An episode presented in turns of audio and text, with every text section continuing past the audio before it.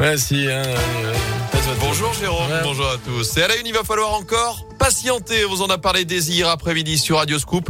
La vente de l'ASS est repoussée. Cette journée de mardi devait pourtant marquer un tournant dans ce dossier. Les offres déposées par les potentiels repreneurs au début du mois ont toutes été épluchées. Et c'est hier que le verdict devait tomber concernant l'heureux élu qui aurait alors pu entrer en négociation exclusive avec les actionnaires Roland Romeillet et Bernard Cayazo pour la reprise de l'ASS. Sauf que personne n'a été retenu, Anthony Perel. Oui, Gaëtan, puisque KPMG, le cabinet d'audit qui gère cet épineux dossier de la vente de la S Saint-Etienne, a estimé que les garanties juridiques et financières apportées par les candidats étaient insuffisantes.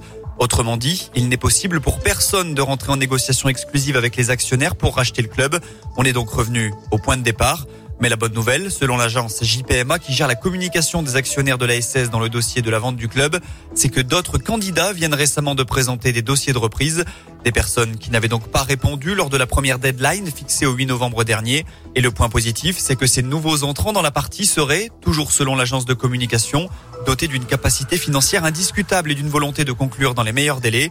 Autrement dit, les choses devraient se décanter rapidement, sauf s'il s'agit d'un coup de poker destiné aux repreneurs intéressés de longue date, afin qu'ils revoient leur copie au plus vite. Et on rappelle que deux dossiers semblaient tenir la corde pour l'instant sur la reprise de la Saint-Etienne. Le premier local porté par le dromo Olivier Marcarian, le second plus international avec le dirigeant Jean-Michel Roussier à sa tête. Dans l'actu également, six mois de prison avec sursis. C'est la peine infligée hier à cet homme de 32 ans, reconnu coupable d'avoir lancé la bouteille d'eau sur la tête de Dimitri Payet dimanche soir lors du match Lyon-Marseille. Un match interrompu au bout de 4 minutes de jeu. L'individu a également écopé de 5 ans d'interdiction de stade. Notez que les dirigeants du foot français ont été reçus dans la journée au ministère de l'Intérieur. Une nouvelle réunion est prévue dans 15 jours pour prendre des mesures face à la violence dans les stades.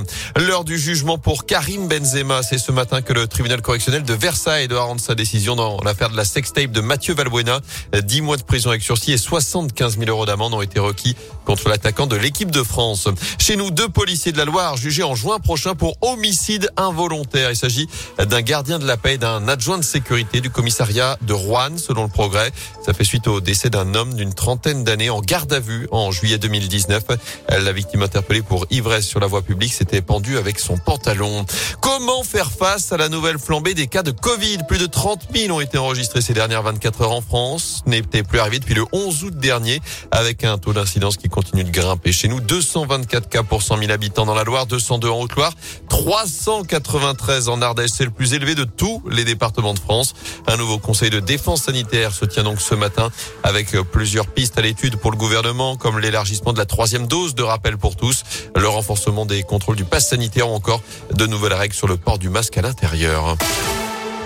Retour au foot pour terminer côté terrain, cette fois avec la belle opération de Lille en Ligue des Champions des Lillois, vainqueur 1-0 face à Salzbourg hier. Ils se retrouvent en tête de leur groupe avant la dernière journée. Ce soir, le PSG se déplace à Manchester City pour valider sa qualif pour les huitièmes de finale. Ce sera à partir de 21h. Et qui le cru pour Lille?